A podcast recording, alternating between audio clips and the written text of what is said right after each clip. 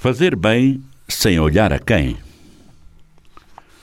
Num mundo conturbado como o que vivemos, com assimetrias cada vez mais acentuadas entre ricos e pobres, e ainda mais os muito ricos e os muito pobres, torna-se imperioso que os que podem ajudem os que não podem.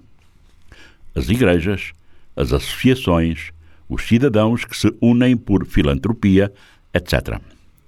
Um pouco por todo o lado, sempre que a situação de catástrofe assim o exige, as pessoas se unem para ajudar as vítimas dos desastres e não só.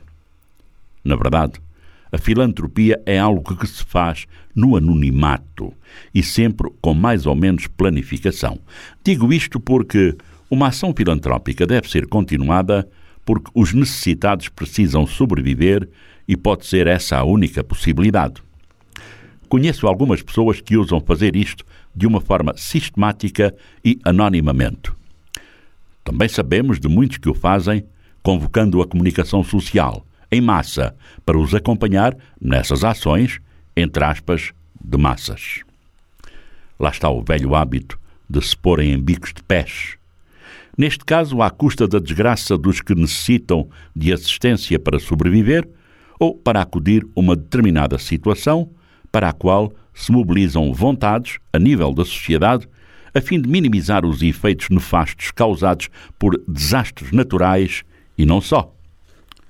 Também se olha, em termos de filantropia, para os lares de idosos, onde toda a ajuda é sempre bem-vinda.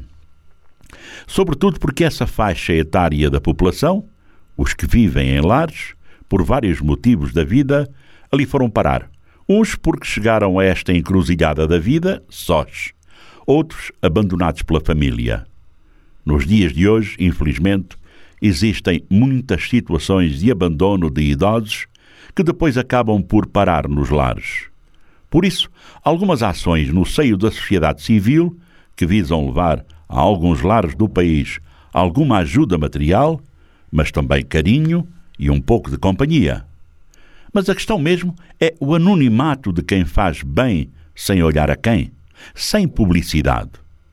Aliás, este tipo de publicidade, em face da desgraça e da miséria dos mais necessitados, não nos parece salutar e qualquer pessoa de bom senso pensará exatamente a mesma coisa.